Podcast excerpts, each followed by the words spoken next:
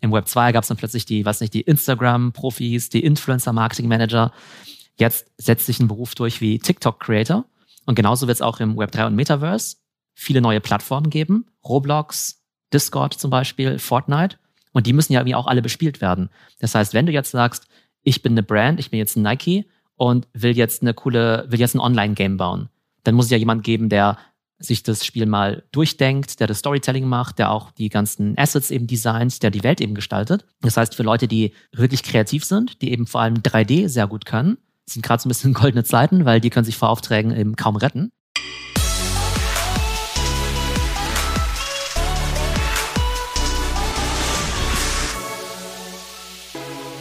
Liebe Freundinnen und Freunde vom Podcast Digitale Vorreiter in dein Podcast zur Digitalisierung von Vodafone Business. Diese Woche bin ich auf der PACCon. Die PACCon ist die Abkürzung für die Project A Knowledge Conference, eine Konferenz immer zum Herbst oder Ende äh, des Jahres zum Thema Unternehmerschaft, äh, Entrepreneurs, äh, Marketing, digitale Business-Ideen. Und im Rahmen dieser Konferenz haben wir das große Glück, uns zusammenzusetzen mit unserem lieben Freund Dr. Theo Pham. Theo und ich hatten uns ja schon ein paar Mal getroffen und uns über Krypto und Web3 und NFT unterhalten. Und ich wollte von ihm wissen, ob der aktuelle Kryptowinter kurzfristig ist oder wirklich auch langfristige Auswirkungen und Korrekturen mit sich bringt. Theo erzählt uns heute, wie große Unternehmen diese kleine Kryptokrise nutzen, um vielleicht mit neuen Geschäftsideen an den Markt zu kommen. Rausgekommen ist eine wunderbare, schöne Folge mit viel Learnings und vielleicht auch gerade ganz, ganz tollen Insights, warum es diesen bekannten Satz gibt, BTD, by the dip. Jetzt viel Spaß mit unserem Podcast und wir hören uns auf der anderen Seite wieder. Vielen Dank, dass ihr einschaltet. Vielen Dank an die Anwesenden jetzt hier beim Live-Recording. Wir sind auf der Project A Knowledge Konferenz 2022 in Berlin. Äh, es geht hier heute, glaube ich, ganz viel um Investieren, Strategie, Startup und so weiter. Und äh, das war für uns ein schöner Anlass, mal wieder unseren äh, ja, laut Statistik Lieblingsgast, den Dr. Theo Pham, mitzunehmen. Denn Theo und ich, wir haben ja schon ein paar Podcasts aufgezeichnet. Ähm, Theo kennt sich extrem aus zum Thema E-Commerce, äh, Trends, Web3, Krypto, NFT. Und äh, ja, deswegen freue ich mich sehr, dass du dabei bist. Ich glaube, du hast heute hier auch schon auf der Konferenz ein bisschen was erzählt. Darüber sprechen wir gleich. Aber erstmal herzlich willkommen, lieber Theo. Ja, danke für die Einladung und freue mich, dass wir wieder einen Catch-up haben. Ich glaube, das letzte Mal haben wir ja im Mai miteinander gesprochen und mhm. da hat sich natürlich auch im Markt und in der Industrie wieder viel getan. Das Von daher glaube ich auch ein ganz gutes äh, Update auch für unsere Stammzuhörer. Mai 2022 bis jetzt sind zwar nur irgendwie fünf Monate, aber in Web 3 Zeiten sind das wahrscheinlich eine Dekade oder sowas, ne? Ja, definitiv, ja. Und das ist auch das erste Mal, dass wir uns live sehen. Nee, wir haben uns im Mai tatsächlich auch schon live getroffen. Ja, haben wir auch vor Ort aufgezeichnet. Das stimmt, ja. Äh, das erste Mal war dann, das erste Mal war digital. Stimmt. Dann hatten wir, glaube ich, schon dreimal was aufgenommen. Ja, das dritte, ja. Ja, toll. Dritte, ja. Perfekt. Ähm, also gut, dass das auch geklärt ist. Ähm, Mai ist schon so lange her, das ist schon so, so schemenhaft in meinem Alter. Ähm, genau. Ich bin ja immer so ein bisschen sehr, sehr interessiert in dem ganzen Web3-Thema, aber natürlich auch immer ein bisschen vorsichtig mit meinem mühsam verdienten Geld da was zu investieren. Seitdem wir das letzte Mal gesprochen haben, ist so eine Art gelesen, irgendwie Kryptowinter passiert. Kannst du so ein kleines bisschen uns nochmal sagen, warum war letztes Jahr alles so bullish, Krypto wird riesengroß und dann ist aber trotzdem irgendwie dieses Jahr ganz viel zurückgegangen? Wie kann man das äh, nochmal kurz irgendwie abhandeln? Ich glaube, generell, wenn man über Investment Assets spricht, dann mhm. sind natürlich Krypto und NFT somit die spekulativsten, die es natürlich auf der Welt gibt. Mhm. Und ähm, wenn man sich mal den Makromarkt anschaut, war natürlich vor einem Jahr vieles auf der Welt anders. Ne? Da sah es in der Ukraine sicherlich noch anders aus. Da waren die Zinssätze global auch noch anders. Und wir haben ja auch gesehen, dass viele Tech-Companies wie PayPal, Zoom, Shopify, also wirklich super Companies, ja in der Zwischenzeit auch 70, 80 Prozent an Börsenwert verloren haben. Und da wundert es natürlich nicht, dass die Anleger versuchen, ihr Geld in einen sicheren Hafen zu bringen mhm. und sowohl von Growth Stocks weggehen, als auch eben von dem ganzen Krypto- und NFT-Thema. Und vielleicht einfach, um da so ein paar Zahlen zu nennen, ähm, Ethereum war ja im letzten November bei 4.900 Dollar. Aktuell, glaube ich, bei 1.300. Ne? Das heißt, da haben wir eine 70% Korrektur. Bei Bitcoin sind wir auch von 70.000 auf jetzt 19.000 runter. Und bei NFTs, ne, also unseren äh, schönen Bildchen auf der Blockchain, da hast du natürlich noch mehr Volatilität. Da gibt es äh, zum Teil Kollektionen, die sind auf Null gegangen. Mhm. Aber die populärsten, wie zum Beispiel diese Board Apes, über die wir jetzt mal gesprochen haben, da kostet selbst im äh, Kryptowinter der billigste immer noch 100.000 Dollar. Okay, das heißt, äh, bei, bei diesen Krypto-Apps zu bleiben, da hängt's, ist aber auch nicht nur das NFT selbst irgendwie der Wert, sondern das ist eine richtige Community mit Stars, mit Celebrities, mit Supersportlern und die haben auch so eine Art Netzwerk untereinander, oder? Genau, also oftmals geht es eben auch darum, Teil von so einer Community dann mhm. eben auch zu sein. Wobei dieser ganze Crypto-Web3-Space ehrlich gesagt halt gerade an einer ziemlich spannenden Stelle ist, weil ich glaube, jeder, der in den letzten zwölf Monaten da eingestiegen ist, mit dem Ziel, dort viel Geld zu verdienen, ähm, der hat jetzt einen ziemlich fiesen Kater. Also mhm. der wird gerade nicht so happy damit sein. Ähm, alle, die einfach nur sagen, hey, ich finde äh, die Community cool, ich finde die Technologie spannend, für die hat sich im Prinzip jetzt gar nicht so viel verändert. Und ich glaube, wie man zu dem Thema steht, hängt auch total davon ab, sozusagen mit welcher Motivation du reingegangen bist und zu welchem Preispunkt du reingegangen bist. Ne? Also wenn du dir halt deine ersten NFTs für 100 Dollar gekauft hast und die sind immer noch 10.000 wert, bist du happy. Wenn du das gleiche NFT für, weiß nicht, 100.000 gekauft hast, dann ähm, genau bist du im Augenblick relativ unglücklich. Und ich glaube, für den gesamten Space, ich habe übrigens noch keine Antwort drauf, mhm. aber da muss man eben rausfinden, okay, wie viel an diesem Interesse für den Space ist sozusagen technologiegetrieben und Use Case getrieben und wie viel war in erster Linie nur die Spekulation und verschwindet das Interesse, wenn es da offenbar nichts, äh, gerade nichts zu holen gibt. Hast du ein, also ich glaube bei Rezessionen, da weiß man irgendwie, dass äh, eine typische Rezession, glaube ich, vier oder fünf Quartale im Durchschnitt dauert. Ja. ja, kann irgendwie länger, kann kürzer. Hast du so ein Bauchgefühl, wie lange der Kryptowinter dauert? Ähm, also man spricht da ja oftmals auch von so ja, zwei bis vier Jahreszyklen. Mhm. Ähm, und Winter bedeutet ja oftmals ja nicht, dass es die ganze Zeit irgendwie crasht, sondern es crasht einmal ganz furchtbar und Winter bedeutet dann eher, dass da erstmal eine Zeit lang nichts passiert. Das heißt, dass auch das äh, Interesse dann so ein bisschen sinkt. Das bedeutet eben auch, dass weniger neue Leute in den Space kommen. Ähm, Gerade viele Startup-Gründer sehen das aber immer als eine ganz äh, gute Möglichkeit, um in dem Zeitraum eben was zu bauen, also tatsächlich Firmen aufzubauen, weil dann eben der Fokus eben nicht mehr so viel auf den ganzen Marktpreisen und so weiter ist. Das heißt, der Mainstream hat sich erstmal damit abgefunden, dass erstmal nichts passiert für die nächsten Monate oder Jahre. Und die Leute, die da eben Companies bauen, ähm, die können dann, wie zum Beispiel Coinbase, ne, die ja auch im letzten Kryptowinter was gebaut haben, die können dann eben spannende Companies äh, an den Start bringen. Du hattest eben erwähnt, dass irgendwie je nachdem, welche Motivation man hat, äh, die einen sind irgendwie rein, um Geld zu verdienen, die anderen sind rein, um, weil sie die Technologie gut finden. Was ist dein Bauchgefühl? Ist das 50-50 äh, oder ist das doch eher 90 Prozent Glücksritter, 10 Prozent äh, Technologiebewunderer? Mm, ich würde sagen, initial kommen sicherlich ähm, gefühlt 80 Prozent äh, wegen der Spekulation rein und sehen dann vielleicht irgendwann, hey, abgesehen davon ist es ja super cool, man lernt hier recht spannende mhm. Leute kennen und es eröffnen sich natürlich auch neue spannende Jobchancen. Also kannst du dir vorstellen, du bist jetzt ein, ich sag mal, ein ganz normaler Mensch, der so im Web 2 arbeitet oder im Web 1 sogar ja. und ähm, hast gar keine Ambition, da was beruflich zu machen im Web 3, mhm. sondern bist einfach nur darauf aufmerksam geworden, weil du gesehen hast, hey, da tut sich was, das ist spannend, vielleicht kann ich da irgendwie auch investieren. Und dann merkst du mit der Zeit, Mensch, ähm, eigentlich ist dieses Investment-Thema gar nicht mal so meine primäre Motivation, sondern ich sehe jetzt sicher eigentlich neue Technologien, auch im Metaverse-Kontext, wo ich sagen kann, hey, vielleicht mache ich jetzt hier mal einen Career-Change, vielleicht springe ich jetzt vom Web 2 ins Web 3 oder baue dort eben Startup auf, weil man eben sieht, dass es viele spannende Use Cases gibt, ähm, die vielleicht mit ähm, aktuellen ja, Angeboten noch gar nicht bedient werden. Das ist, glaube ich, ein gutes Stichwort. Du hast irgendwie, ich habe an einem Slide von dir gesehen, New Jobs in Web 3, äh, in, in Web 3. Ähm, da, jetzt hast du so ein kleines bisschen erzählt, es gibt vielleicht Menschen, die in diesem, in diesem Web 3-Thema anfangen möchten zu arbeiten. Auf welchen Ebenen haben sich oder gibt es denn die Möglichkeiten für neue Jobs und wie könnten diese Jobs aussehen? Da gibt es ganz viele. Also allein wenn wir ins Web 2 schauen, ne, dann gab es ja auf einmal, oder ne, im Web 1, da gab es, also vor, weiß ich, vor 20 Jahren, wer wusste vor 20 Jahren, was ein SEO-Manager ist, ne? Mhm. Oder was ein, was nicht, Google AdWords-Mensch oder sowas ist, ne? Mhm. Und dann war das halt irgendwann gang und gäbe. Im Web 2 gab es dann plötzlich die, weiß nicht, die Instagram-Profis, die Influencer-Marketing-Manager. Jetzt setzt sich ein Beruf durch wie TikTok-Creator. Mhm. Und genauso wird es auch im Web 3 und Metaverse viele neue Plattformen geben. Roblox, Discord zum Beispiel, Fortnite. Und die müssen ja irgendwie auch alle bespielt werden. Das heißt, wenn du jetzt sagst, ich bin eine Brand, ich bin jetzt ein Nike und will jetzt eine coole, will jetzt ein Online-Game bauen, dann muss es ja jemand geben, der sich das Spiel mal durchdenkt, der das Storytelling macht, der auch die ganzen Assets eben designt, der die Welt eben gestaltet.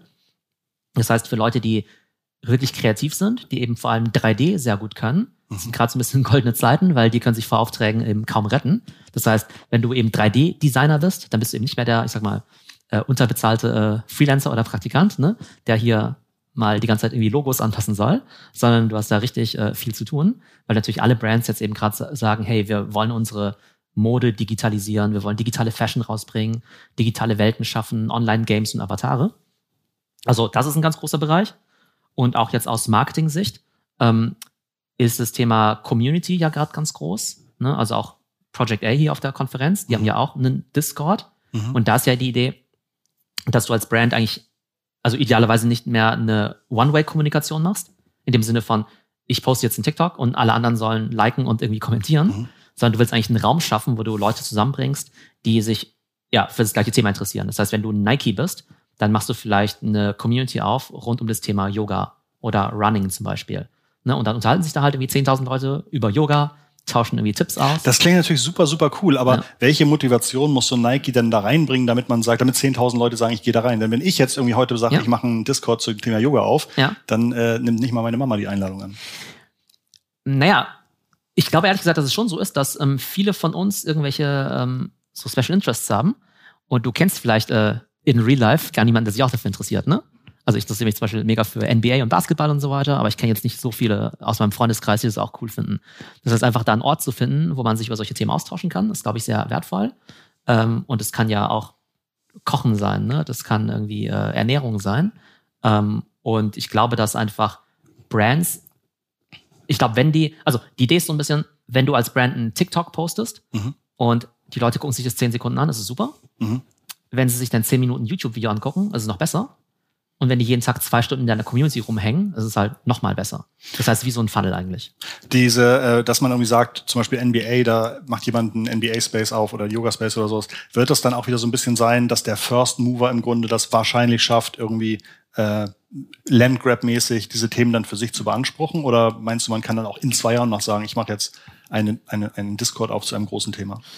Also man sieht jetzt schon, dass die ganzen großen Brands ähm, natürlich ihre Discords aufmachen. Mhm ich glaube, wenn die Brands nur zu sehr an sich denken und sagen, ich mache jetzt einen Discord auf, nur für Adidas-Kunden, ne? Mhm. dann ist es kein Landgrab, weil du im Prinzip dann nur die Adidas-Leute bekommst. Und wenn jetzt aber Adidas sagen würde, wir machen einen Discord auf, eine Community zum Thema Laufen oder gesunde Ernährung oder Fußball und da soll kommen, wer will und dann sollen sie meinetwegen auch über Nike-Produkte diskutieren. Ich glaube, das hat sogar viel mehr Potenzial, weil du dann halt alle in den Space reinziehst, in deinen Discord, die sich halt für Fußball interessieren und du bist halt zufällig Adidas, die das halt irgendwie betreiben und ich denke, wenn du erstmal alle Eyeballs bei dir hast, wirst du es irgendwie schon schaffen, dass die Leute hoffentlich auch deine äh, Fußballschuhe kaufen. Also ich glaube, wenn ich eine Brand wäre, würde ich versuchen, eher das Thema ein bisschen unabhängig von meiner Marke zu spielen und wirklich versuchen, alle Begeisterten äh, für dieses Thema zusammenzubringen.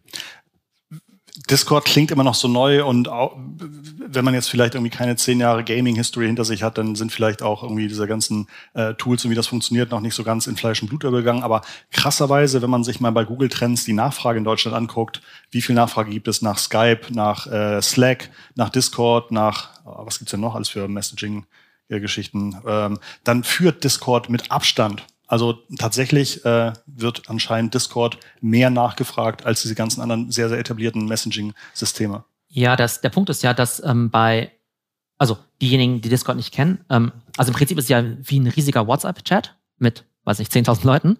Und in WhatsApp, da können ja nicht mal drei Leute vernünftig diskutieren, ohne dass es irgendwie total chaotisch wird, weil ja einfach nur alles in einem einzigen Content-Stream ist. Und bei Discord ist ja alles nach ähm, Themen sortiert.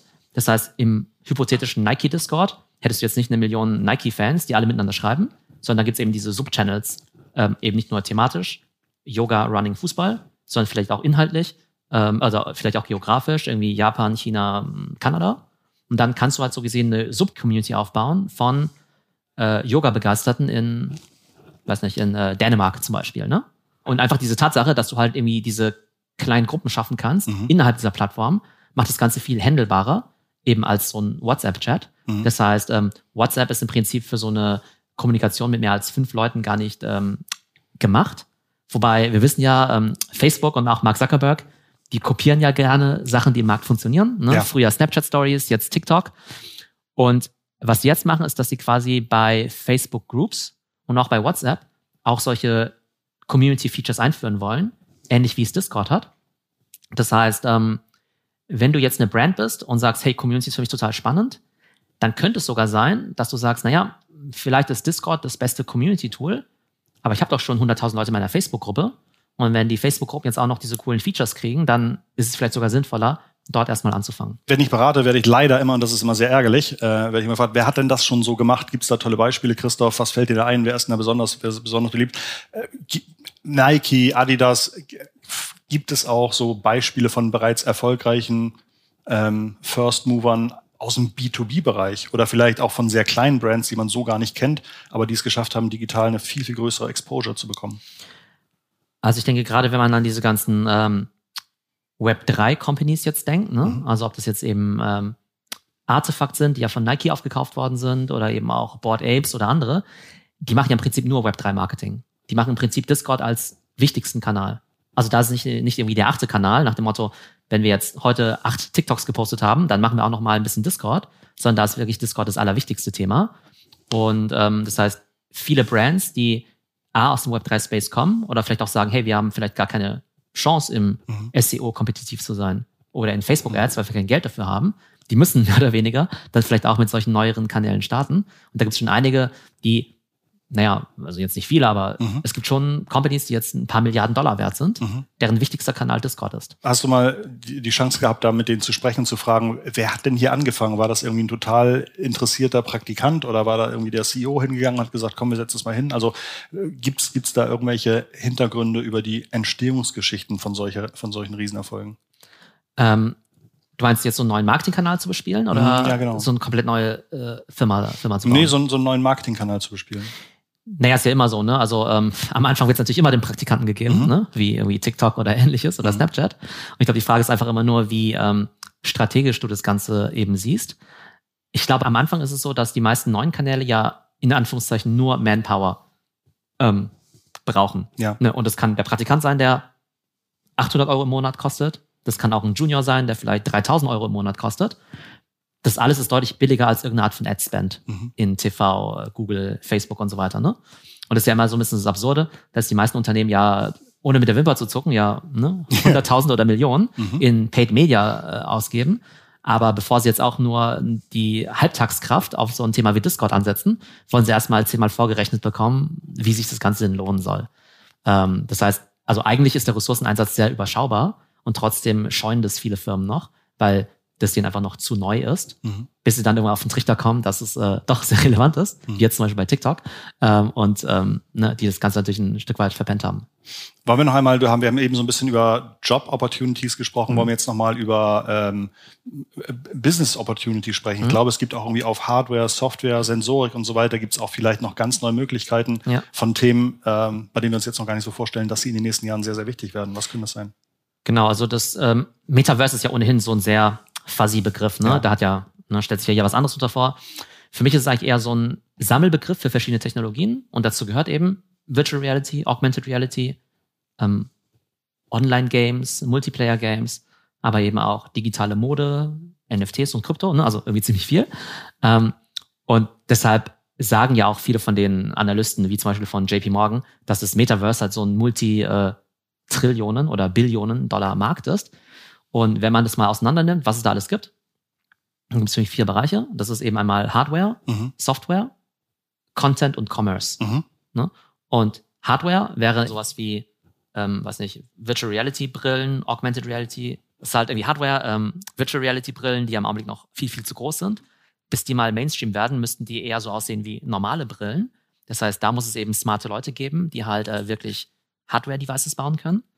Ähm, Im Softwarebereich ähm, ist total spannend, natürlich alles, was mit virtuellen Meetings zu tun hat. Also quasi, wer, wer baut das Zoom, wer baut das Slack oder das Microsoft Teams quasi in 3D fürs Metaverse. Ähm, Stichwort 3D. Ähm, Tools, mit denen du 3D-Modelle bauen kannst, ne? also so Design-Tools. Ähm, vor kurzem wurde ja, ist jetzt nicht eine hundertprozentige Analogie, aber vor kurzem hat ja Adobe ja Figma gekauft, das mhm. Design-Tool, für 20 Milliarden Dollar. Und im Metaverse werden die meisten Designs ja ne, 3D-basiert sein. Mhm. Das heißt, auch da gibt's halt total spannende Opportunities, halt ähm, quasi 3D-Tools eben zu bauen, die dann eben Leute verwenden. Also auch wieder so ein Software-as-a-Service-Tool. Ähm, ich glaube, sowas ist eben total spannend. Und genauso hast du natürlich auch im Content- und Commerce-Bereich viele Möglichkeiten, wie jetzt zum Beispiel selbst irgendwie Online-Games zu bauen, digitale Mode eben auch zu schaffen. Und da wird es zum Beispiel, ne, zum Beispiel in Berlin gibt's ja auch ein Startup, die heißen äh, The Dematerialized. Mhm. Das ist ein Fashion-Unternehmen. ähm, und die machen rein virtuelle Mode. Mhm. Also nur Mode für Avatare, für ähm, ja, die wahrscheinlich dann auch Basis. wieder handeln kann, äh, genau, die du wieder handeln kann, die mehr Geld wird, äh, wert werden und so weiter. Ähm, genau, aber genau, und da gibt es natürlich Leute, die spekulieren damit mhm. und andere sagen aber auch einfach nur, hey, mir gefällt das. Mhm. Äh, ich möchte irgendwie so ein Unikat haben. Mhm. Ich möchte irgendwie mal, dass mein Avatar eben diesen besonders äh, fancy Look hat. Ähm, und es muss dann ja nicht unbedingt ein normales blaues Kleid sein, sondern vielleicht irgendwas mit Flammen oder sowas, was vielleicht in der physischen Welt gar nicht mhm. möglich ist, aber was halt virtuell ganz äh, cool aussieht. Das erinnert mich ein bisschen an äh, Hunger Games, glaube ich, gerade. Mit, äh, die hatte, glaube ich, auch so ein, so ein Flammenshirt an. Ja. Ähm, das Web3-Thema, also ich glaube, diese ganze äh, Wertdeflation, Reduktion, Endtrendisierung ähm, finde ich eigentlich sehr spannend, weil mhm. diese grundlegende Technik finde ich auch wirklich gut. Mhm. Mich hat nur hart genervt, ähm, wie viele Menschen mir sagen, Bitcoin zu 100.000 Dollar bis Ende des Jahres ohne dass man irgendwie eine Begründung hat dafür. Und ich kann mir auch gut vorstellen, ich glaube, wenn man jetzt irgendwie sagen würde, äh, Web3, Krypto, im, im Menschenalter ist das eigentlich immer noch irgendwie Preschool. Ja, also ist jetzt auch weit weg von ausgereift, von fertig, von dass man irgendwie weiß, in welche Richtung es geht. Insofern finde ich das ganz spannend. Ein, ein, weiteres Thema, das ich auch super spannend finde und worüber wir auch schon mal gesprochen haben, ist zum Beispiel der wirtschaftliche Erfolg von Creators. Also mhm. wir haben schon mal gesprochen über den Mr. Beast, einen mhm. YouTube-Kanal, der, glaube ich, mindestens genauso viel Geld, wie er verdient, auch wieder für die Produktion neuer Videos ausgibt. Also wirklich unfassbar viel Geld für Videos ausgibt. Ich glaube, im Jahr mehrere Dutzend Millionen Dollar für YouTube-Videos ausgibt, für die Erstellung von seinen YouTube-Videos. Äh, unfassbare Sachen macht, äh, trotzdem aber mit diesem Geld ausgeben inzwischen ein Businesswert aufgebaut hat von, ich glaube, er hat gerade ein Angebot abgelehnt, äh, übernommen zu werden. Was ist da gewesen? Genau, also Mr. Beast. Ähm, Wie alt ist der, Mitte 20? 24 Jahre 24. alt. Mhm ähm, hat 200 Millionen äh, Follower auf Social, mhm. hat den größten YouTube-Channel mit über 100 Millionen ähm, und der baut sich gerade so ein Business-Imperium auf. Das heißt, der hat ja seinen YouTube-Channel, wo er wahrscheinlich mit AdSense schon zig Millionen Dollar im Jahr verdient. Und dann hat er jetzt ja seine Burgerkette rausgebracht, Mr. Beast Burger, mit 1000 Standorten weltweit schon. Dann hat er jetzt so eine Schokoladenmarke, die heißt äh, Feast Diese 1000 Standorte hat er gemacht, indem er einfach das Rezept lizenziert. Ne? Also ich kann mich jetzt ja. sozusagen mhm. bewerben und sagen, ich möchte Mr. Beast Küche werden. Dann muss ich irgendwie so eine Checkliste durchgehen und dann kann ich sagen, jetzt bin ich auch Mr. Beast Küche. Äh, ja, genau. Also das sind ja diese sogenannten Ghost Kitchens. Das heißt, nehmen wir an, du bist jetzt, äh, weiß nicht, du bist jetzt äh, Christoph und mhm. hast jetzt halt äh, ne, irgendwie nachmittags immer Zeit mhm. und willst auch ein paar Burger braten, mhm. dir was dazu verdienen. Mhm. Ähm, dann würdest du quasi dich bewerben als äh, offizieller Mr. Beast äh, Partner. Ähm, und wenn du sozusagen angenommen wirst, dann wird dir die Verpackung nach Hause geschickt, die Rezepte und Zutaten und so weiter. Der Endkunde in Berlin bestellt jetzt vielleicht äh, über Lieferando, dann mit Mr. Beast Burger. Die Bestellung landet bei dir und ähm, Lieferando holt es bei dir ab und liefert es an den Endkunden aus. Ne? Und das Spannende ist halt, das Hauptasset in diesem Fall ist ja quasi der Traffic, ne? Weil mhm. wie kannst du jetzt so eine neue Burgerkette bekannt machen? Mhm. Die kannst du, und wir sehen ja gerade, ne, wenn du neue Geschäftsmodelle pushen willst, ne, deshalb brauchen, machen wir Online-Marketing, dann sehen wir ja, dass unsere Freunde von Gorillas und Co. ja wahnsinnig viel Geld aufnehmen müssen, äh, mhm. am Markt verbrennen müssen, um bekannt zu werden. Aber wenn du 100 Millionen YouTube-Follower äh, hast, dann kannst du natürlich solche neuen Konzepte sehr leicht platzieren. Kürzlich gab es auch die Eröffnung vom ersten physischen Mr. Beast Laden. Da ist genau das ganze Einkaufszentrum aus allen Nähten. Ja, genau, da waren irgendwie, weiß nicht, 10, 20.000 Leute da, ja. die da hin wollten. Ja. Ähm, auf jeden Fall ist die Idee von dieser Creator Economy, dass du sagst, okay, im Prinzip verkaufst du eigentlich relativ unspekt unspektakuläre Produkte, Commodities, wie eben Schokolade oder Burger. Mhm. Aber A, kannst du ein Premium verlangen, weil es halt deine Brand ist. Und B, du hast halt überhaupt keine Marketingkosten, weil es halt alles organisch über deinen Content kommt. Ne? Und der Mr. Beast, der hat eben kürzlich im Podcast erzählt, er könnte eben seine Gruppe, sein kleines Imperium, jetzt schon für eine Milliarde Dollar verkaufen. Aber wenn man sich mal anschaut, dass ja äh, Kim Kardashian schon zwei Companies gebaut hat, die mehrere Milliarden wert sind. Ne? Also ihre neueste Firma, diese Unterwäschefirma, die ist drei Jahre alt, mhm. Skims heißt die, die ist 3,2 Milliarden wert. Mhm. Ne? Und, und wenn du mal so ein großer Influencer bist, dann hast du ja im Prinzip, äh, naja, nicht eine endlose Marketingmaschine, aber du kannst ja sehr viele Produktkategorien da eben durchschleusen. Und da es dann ja so viel Infrastruktur gibt, wie jetzt zum Beispiel ähm, Leute, die dir diese Restaurantinfrastruktur stellen, bist du vielleicht irgendwann nur noch so eine Art Holding Company und kannst halt irgendwie zig Businesses gleichzeitig betreiben, einfach primär mit deiner Brand und du lenkst halt einfach Traffic drauf. Ähm, ich glaube, das ist ziemlich spannend und Mr. Beast hat gesagt, also abgesehen davon, dass er noch nicht in Rente gehen will, dass er den Wert von seinem Firmenimperium eher bei äh, 10 Milliarden sieht. Ähm, und in der Mitte wird wahrscheinlich irgendwo die Wahrheit liegen. Ich glaube, das Spannende ist vor allen Dingen auch, wenn man wirklich an so Ultra-Über-Influencer denkt, dann denkt man tatsächlich an die Familie Kardashian und glaubt, dann kommt erstmal ganz lange nichts. Aber es bilden sich und gibt auch jetzt schon so, so viele Nischen-Influencer, äh, die man einfach gar nicht auf dem Schirm hat, weil sie nicht jeden Tag irgendwie in der Gala oder äh, in der Bildzeitung auf der, auf der ersten Seite zu sehen sind. Und ähm, das ist jetzt irgendwie ein tolles, tolles Beispiel aus den USA. Ähm, ich habe gerade diese Woche gelesen bei OMR, ähm, in, in deren Blog, dass es einen deutschen Typen gibt, der hat früher immer so äh, Slingshots gebaut. Also der ist irgendwie der Slingshot-Channel, ähm, Jörg Sprave. Und der hat irgendwie immer mehr Geld verdient, indem er gesagt hat, äh, ich kriege also Werbung, viele internationale Abrufe darauf, wie ich irgendwie äh, Slingshots baue. Und äh, irgendwann wurde er aber demonetarisiert, weil YouTube gesagt hat, ah, das ist, hat irgendwie zu sehr mit Waffen zu tun, da wollen wir keine Werbung zeigen. Dann hat er gesagt, oh Mist, dann muss ich irgendwie anders Geld verdienen und hat angefangen, ähm, freie Waffen zu verkaufen. Also Waffen, die man ab 18 frei kaufen kann in mhm. Deutschland. Und ähm, vor zwei Jahren hat diese Firma, die es erst seit vier Jahren gibt oder drei Jahren gibt, vor zwei Jahren haben sie laut Handelsregister schon zwei Millionen Euro Gewinn gemacht. Mhm, ja. äh, das war noch irgendwie vor den ganzen, äh, passt auf, Corona-Krise, kauft euch eine Waffe und jetzt passt mhm. auf, Gaskrise, kauft euch eine Waffe. Äh, momentan verkauft er, glaube ich, irgendwie mehrere tausend Waffen im Monat, äh, mhm. macht viele Millionen Euro Gewinn damit. Ja. Kein Mensch, kein Mensch hat den irgendwie auf, auf dem Schirm ja. und ist schon vielleicht einer der größten Waffenhändler Deutschlands mhm, an freien ja. Waffen. Und also da, da gibt es halt so viele, die sich jetzt über Jahre eine Reichweite aufgebaut haben und jetzt langsam so fallen die Dominosteine mhm. und es gibt in den absurdesten Kategorien auf einmal wirklich starke Category Champions. Mhm. Ähm, und es ist immer noch, glaube ich, ein Thema, in das man immer noch einsteigen kann, wenn man es wirklich ernst nimmt. Genau, und ähm, genau, so jetzt diese äh, Kategorie, ne, die mhm. würde ich jetzt natürlich jetzt nicht unbedingt vertreten. Mhm. Ähm, aber klar, du hast ja irgendwie ganz viele, ähm, ne, also es gibt ja zum Beispiel auch diese eine TikTokerin zum Beispiel, die, äh, ich glaube, Maya Leinfeld, glaube ich, heißt die. Die macht im Prinzip so vegane Rezepte oder sowas. Mhm. Ne? Also es ist relativ einfach eigentlich, für ein bestimmtes Nischenthema quasi das Gesicht zu werden, ne? weil genau. du dich einfach am besten auskennst mit, für vegane Gerichte oder ja. das mit deiner Persönlichkeit am besten rüberbringen kannst. Ähm, und dadurch werden ja Influencer zwar zu, zu kleinen Media-Companies. Ja. Und dann kannst du ja immer noch überlegen, ob du quasi mit äh, Werbung Geld verdienen möchtest oder dann eben auch noch Produkte baust. Und da du aber so viel outsourcen kannst heutzutage, mhm. gerade wenn es jetzt um so Produkte oder sowas geht, ähm, ist es halt verhältnismäßig einfach, dann eben auch ein Business zu launchen. Ich glaube, in der Creator Economy ist das immer ein bisschen spannend. Also nehmen wir an, du bist jetzt nur ein Influencer ähm, und kannst damit ähm, irgendwie Geld verdienen. Ne? Mhm. Und dann ist ja die Frage, wie stark, wie groß kannst du werden? Ne? Und nehmen wir an, du verdienst jetzt irgendwie mit Influencer-Marketing 100.000 Euro.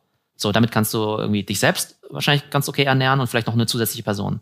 Und dann ist natürlich die Frage, schaffst du den nächsten Schritt? Kannst du irgendwie mit deinem Influencer-Geschäft irgendwie jetzt eine halbe Million verdienen oder eine Million, um einfach ein noch größeres Team aufzubauen? Ne, bei Mr. Beast ist es ja auch so. Die, der beschäftigt jetzt ja auch schon über 100 Leute. Ne? Mhm. Oder wir müssen gar nicht so weit schauen. Eine ähm, äh, Sally, diese ne, von mhm. Sally's Welt, diesen mhm. ne, äh, Bug-Channel, die hat, glaube ich, auch 100 Mitarbeiter. Mhm. Und das ist halt immer das Spannende, du fängst als Einzelperson an und dann ist eben die Frage, hast du eben nur dieses Mediatalent, dass mhm. du eben gut vor der Kamera bist? Oder bist du eben auch noch ein Unternehmer, mhm. der das quasi als Einstieg nimmt in so eine Art äh, ja, Unternehmertum und dann aber auch in der Lage ist, ein richtiges Business zu managen mit irgendwie zig oder sogar 100 Angestellten. Und ich glaube, das ist natürlich für äh, viele, gerade jüngere Leute, gerade eine sehr spannende Option, äh, ne, also als Alternative auch zu so einem 0815 äh, Angestelltenjob. Absolut. Ich glaube, gerade ist auch ein ganz, ganz toller Zeitpunkt. Es bilden sich, glaube ich, auch immer mehr Unternehmen, die dann jetzt solche Influencer aufkaufen, mhm. den Reichweite aufkaufen und vielleicht auch sagen, du hast ein großes Talent vor der Kamera, aber du hast noch ein Riesenpotenzial an, an dem Business, was du machen kannst. Die kaufen mhm. dann solche Kanäle auf, entwickeln die dann strategisch weiter. Ähm, und ist, glaube ich, ein ganz, mhm. ganz toller Zeitpunkt, da jetzt irgendwie jetzt immer noch einzusteigen. Ich glaube, das führt uns aber auch auf das Thema ähm, Skillsets zurück, weil vorhin haben wir ja gesagt, hey, äh, um in der ich sag mal, um in dieser Web3-Welt erfolgreich zu sein, brauchst du technische Skills, wie jetzt zum Beispiel, keine Ahnung, wie Blockchain-Programmierung oder ähnliches. Ich glaube, sobald wir an das Thema hm, Influencer und Media denken, dann sind natürlich alle Skills, die in Richtung Kommunikation gehen, natürlich extrem wertvoll. Mhm. Weil früher hast du ja gesagt, naja, wenn ich jetzt nicht zufällig Nachrichtensprecher bei RTL bin, wozu brauche ich da eine gute Kamerapräsenz? Wozu muss ich da gut sprechen können? Und dadurch, dass ja heutzutage ja jeder irgendwie Podcaster, YouTuber oder TikToker werden kann, ähm, sind diese Skills natürlich halt so das erste, ja, so die Eintrittskarte eigentlich. Mhm. Und ich glaube, dass diese Skills halt viel, also immer wertvoller werden. Ne? Und wenn du mich jetzt fragen willst, naja, was ist eigentlich wichtiger? Nehmen wir an, du bist jetzt irgendwie Schüler oder sowas, ne? Dass du irgendwie, weiß nicht, zehn Prozent besser rechnen kannst als die anderen. Oder halt irgendwie deutlich, weiß nicht, telegener bist oder gut sprechen kannst oder ähnliches, dann glaube ich einfach, dass diese Kommunikationsskills einfach jetzt eine, ja, dass es da einfach eine Möglichkeit gibt, die extrem stark zu monetarisieren. Äh, und ich glaube, das sind Themen, an denen ich glaube, wir alle noch deutlich mehr arbeiten können. Aber ich glaube auch gerade für jüngere Leute, dass die auch so ein bisschen ein Augenmerk drauf haben.